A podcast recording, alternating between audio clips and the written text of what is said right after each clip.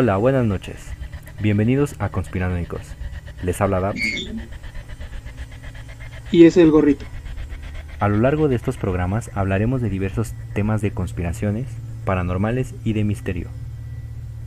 Antes de empezar, todas las opiniones emitidas en este podcast se basan y complementan las teorías, archivos y artículos de investigaciones serias de Internet. Gracias por sintonizar este, su podcast. Esta noche tenemos dos temas interesantes que contarles. Del primer tema del que hablaremos esta noche es el de la Agente 10B. Y bueno, dime Dabs, ¿te consideras bueno la historia de México? Pues no tanto, pero sé unas cosas. ¿Alguna vez en tus clases de historia te llegaron a hablar de la Agente 10B? No, ni lo mencionaron de hecho. Y supongo que lo conoces, ¿no? Sí, conozco la historia, pero creo que tú tienes más información al respecto. Pues mira, ve, te puedo decir que el agente 10B es un espía mexicano que evitó una investigación, una invasión a México. Ok. Sí, mira, ve. Todo comenzó después de la revolución, ya que el país se consolida como una nación para 1927, Plutarco Leas Calles, quien era el presidente en ese entonces, trabajaba en cambios para reformar el país. Pero estos cambios afectaron de manera directa e indirecta a los intereses extranjeros. Y esto fue muy mal visto por los americanos, ya sabes, los americanos siempre en todo. Sí. Los intereses por el petróleo y otras riquezas nacionales pues se vieron afectados con las reformas de calles. Esto hizo que pues, la relación con Estados Unidos empezara a estar muy tensa. En esos entonces, Estados Unidos veían a Plutarco Elías Calles como una amenaza. Imagínate qué magnitud que lo comparaban como, con la lejana Rusia. A tal grado. Así es, y eh, vaya, estamos en la en la época donde era el socialismo contra el capitalismo. Así es.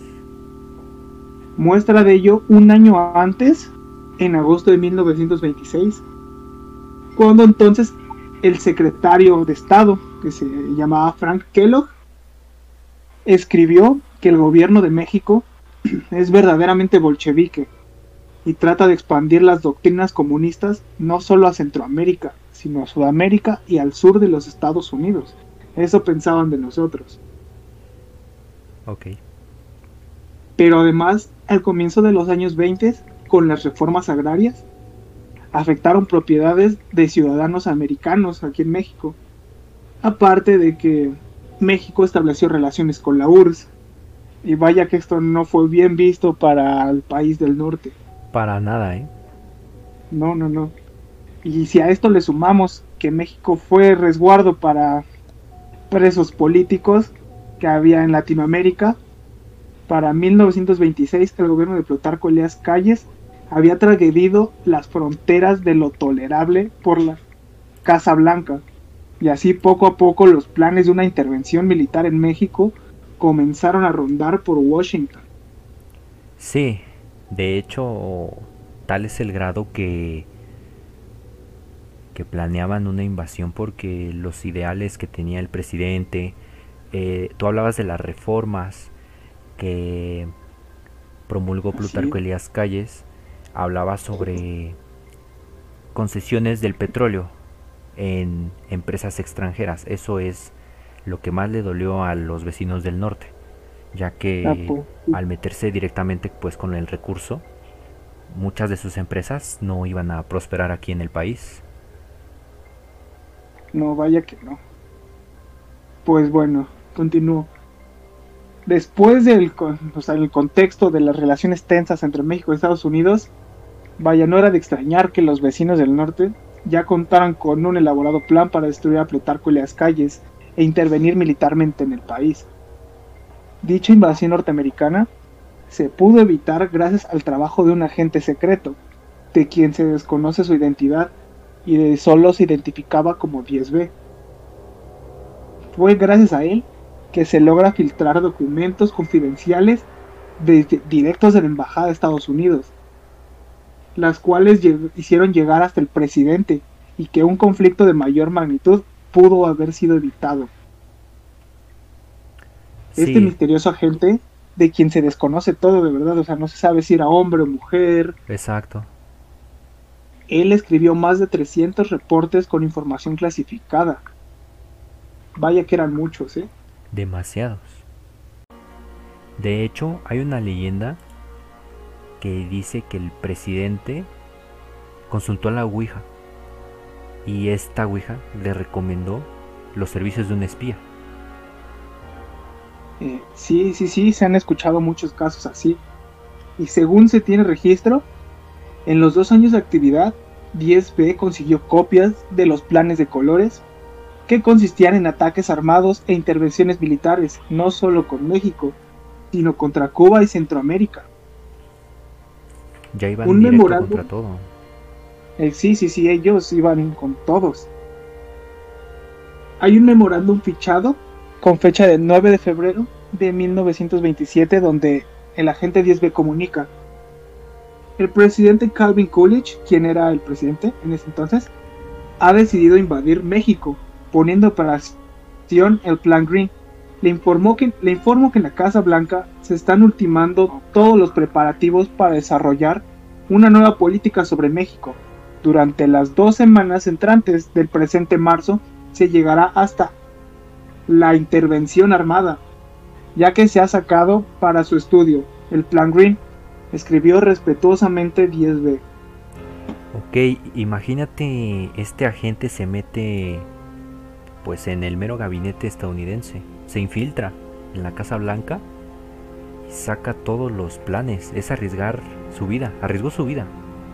La verdad sí. Imagina cómo pues fue sacar los documentos, tomarles foto o copiarlos a mano y volverlos a regresar. Qué, qué valor, ¿eh? Escribir, escribir los reportes. Sí. De verdad. Un, un excelente agente. Excelente agente, nadie se dio cuenta de él. Exacto.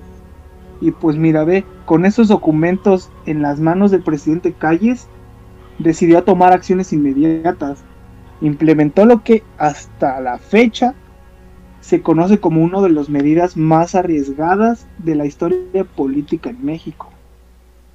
Y esto dice así. Le envió la copia de los archivos entregados de 10B directamente al presidente de Estados Unidos quien le ordenó que verificara la veracidad de estos documentos. Y es, Plutarco Elías Calles escribió en la copia, los siguientes documentos fueron entregados a las autoridades mexicanas sin haber sido solicitados, pues como gesto de buena voluntad se los regresamos. Sí. Este plan, imagínate, o sea, muy, muy arriesgado. Es un arma de doble filo porque es eh, como entre amenaza y, o sea, respetuosamente, pero sí es eh, poner los puntos sobre las sillas para que, pues, se calmara, ¿no? El gobierno en contra de... Pues sí, no era, era lo que se buscaba, que se calmara, ¿no? Haciendo saber que pues, los planes ya los conocíamos. Exactamente. Pero bueno, a estas alturas, el gobierno americano ya tenía una red de espías en México, que no era de extrañarse. Así es. Se sospechaba que varios de sus archivos ya estaban siendo filtrados, pero a pesar de hacer limpieza en los en todos los en el gabinete de espías, de agentes, nunca se pudo contactar con 10B. Después de esto se hicieron las negociaciones necesarias entre México y Estados Unidos. incluso, hasta por si no lo sabías, hay una línea secreta entre el Palacio Nacional y la Casa Blanca. Ok, es eh, una línea directa. Así es, así es. Una línea secreta y directa directamente desde Palacio hasta Casa Blanca.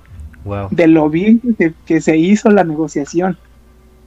Exacto, de lo bien que, que se, que actuó se ejecutó. Sí, que la ejecutó. El último reporte de 10B eh, con fechado es del 23 de mayo de 1927. Y después de esto no hay registros de él en la historia, desapareció.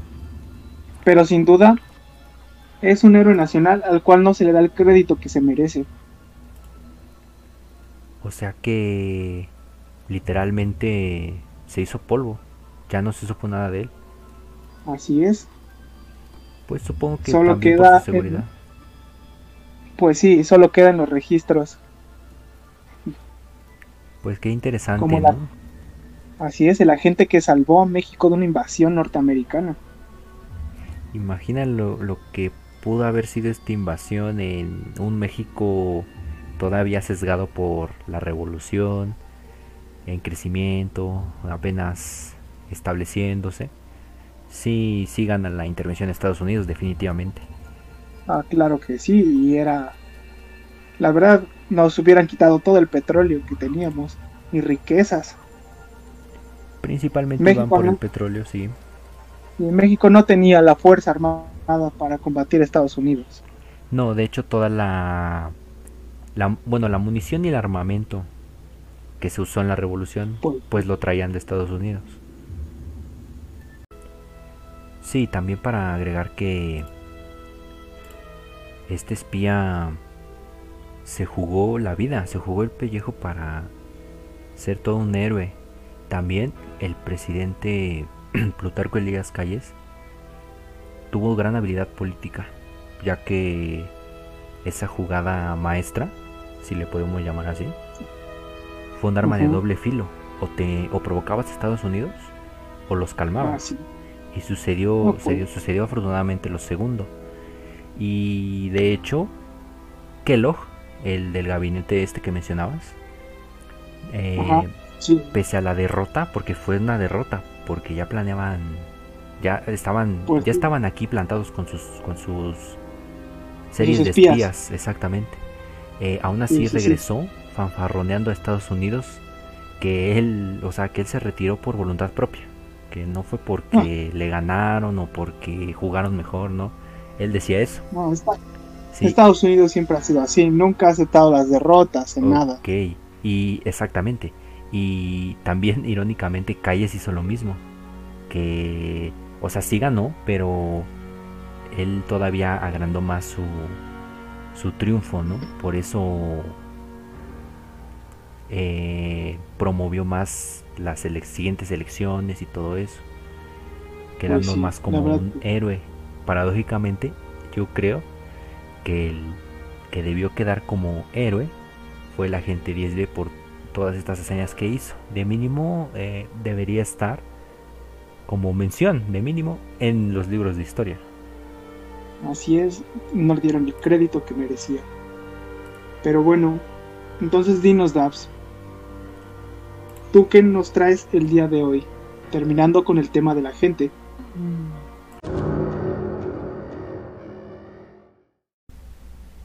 ¿Tú conoces el fenómeno ovni, ese del gorrito?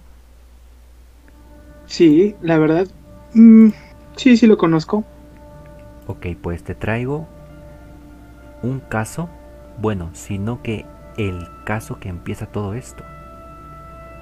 Ah, o sea, el primero registrado. El primero registrado y además el que es eh, la primicia, el, lo, lo, lo que dio pie a, a la generación de todo este fenómeno ovni. Oh, pues bueno, te escucho entonces. Perfecto. Pues mira, en concreto, el 8 de julio de 1947 se publicó en la prensa de Estados Unidos la captura de restos de un platillo volante en un rancho cerca de Roswell. El oficial de comunicación de la base aérea del ejército en Roswell, Walter Haut, emitió un comunicado de prensa indicando que ese disco volador que se había estrellado era pues parte de un experimento de Estados Unidos en el que pues la misión de esos platillos era medir ondas de misiles con los rusos por si los rusos lanzaban un misil. Y Oh, después cambian la versión a que son globos meteorológicos. Bueno pues el antecedente esto ya es de testimonios, se remontan al mes de junio un ranchero de Nuevo México llamado Mac Raisel descubre, precisamente descubrió los restos dispersos de, de este objeto, cerca de Corona, Nuevo México. Eso fue a finales de junio y el 5 de julio ya le contó a las autoridades. Entonces fue hasta el 8 que, que se publicó la explicación. Porque sí hubo bastantes testigos sobre ese choque, esa caída del objeto volador. No solo el granjero entonces. Ok, sí. Y ya después, aparte de, de la declaración de la Fuerza Aérea, eh, después el diario de Roswell publica que, que hasta es del tamaño de una mesa, poseía caucho de color gris esparcido, gran cantidad de papel plata, cintas adhesivas y varillas de madera, pero que no contaba con metal alguno o por un, con un motor. Entonces, eh, hay visitas de altos mandos militares en esta área, se cerca la zona, eh, además de que pues se extiende la vigilancia, o sea, era pues algo ilógico si solo se trataba de un globo.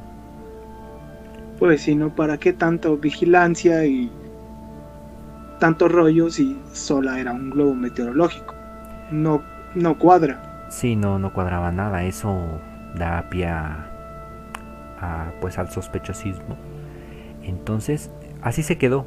Ese, en esa época, pues la gente quedó conforme, pues ya no, ya no se crearon más teorías, rumores. Sí, exacto, se crearon, bueno, se fueron recorriendo pues por generaciones o por familia, los testimonios, y no fue que hasta 1978 hasta el 78. 78, 31 años después prácticamente, bueno, literalmente 31 años después, eh, vuelve a despertar este, esta inquietud, principalmente por unos investigadores que se llamaron, se llaman Stanton, Friedman y William Elmore.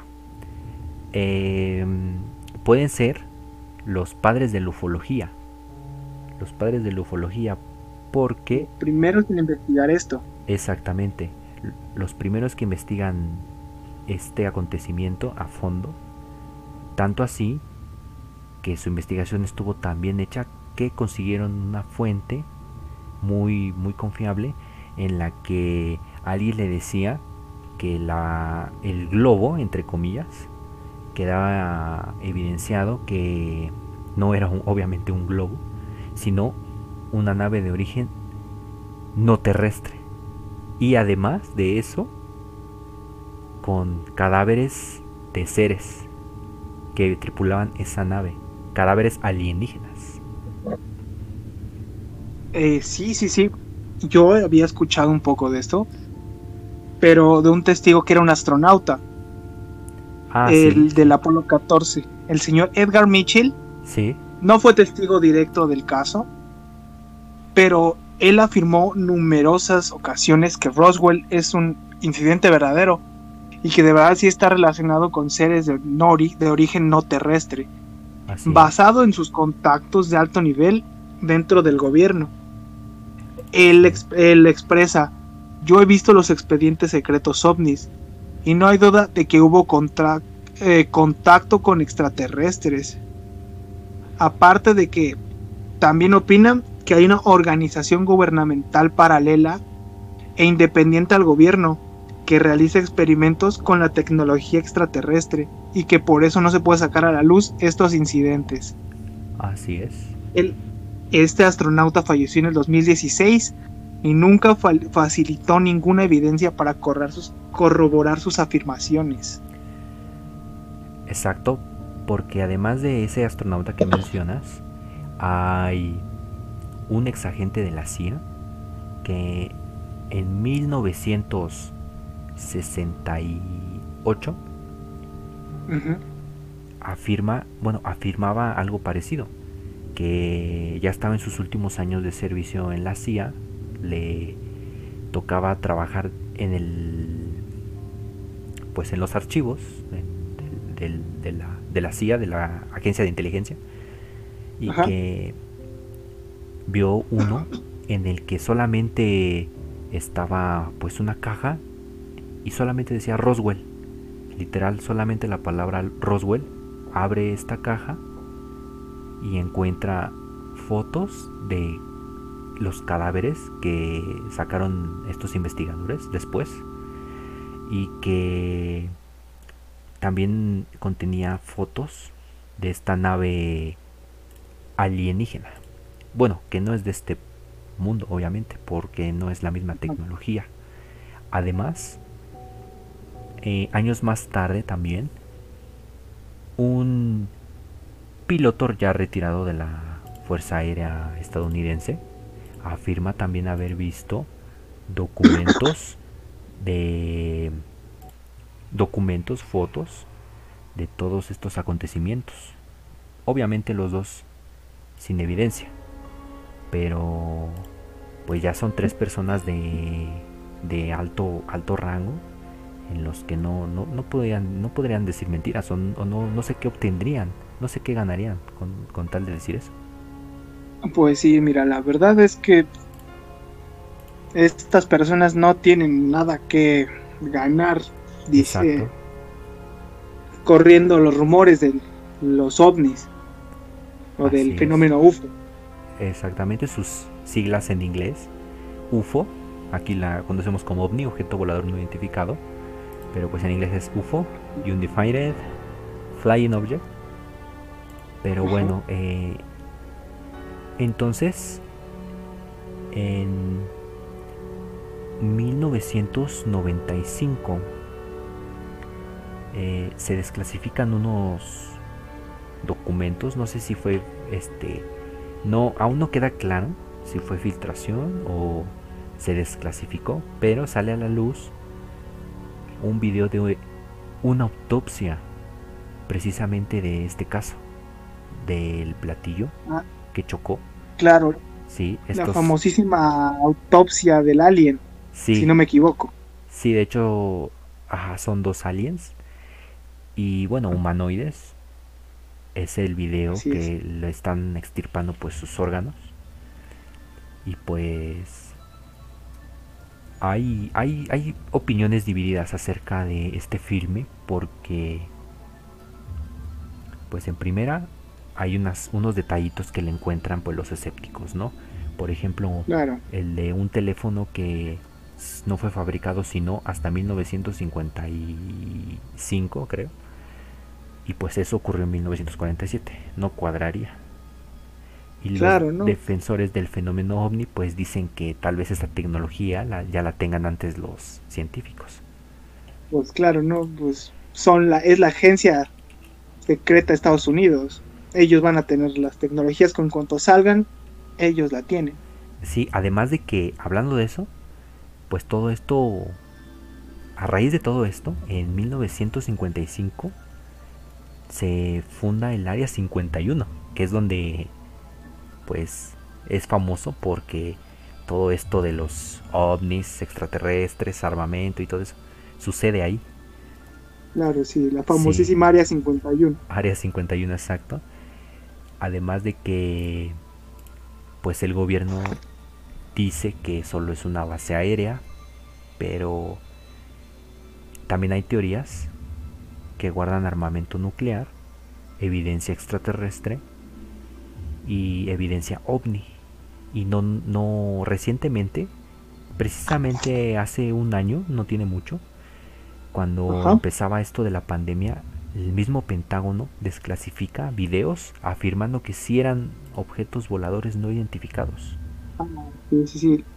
Las esos videos estuvieron sonados por por esas fechas cuando empezó la pandemia y sí. armaron un un revuelo que exacto un revuelo los con las personas seguidoras de este fenómeno fueron felices te lo aseguro Sí, la verdad yo me incluyo porque, pues sí, creo, yo creo que sí hay vida en otros planetas, pero afirmando el mismísimo Pentágono, que sí se tratan de objetos voladores que no están identificados. De hecho, ese video es tomado de, desde un avión es como en una cámara es una cámara térmica que va captando objetos que se van moviendo cerca del avión. Entonces no están identificados no pertenecen a este planeta y pues para para finalizar hoy en día esa, ese mismo lugar Roswell mm, es un lugar turístico.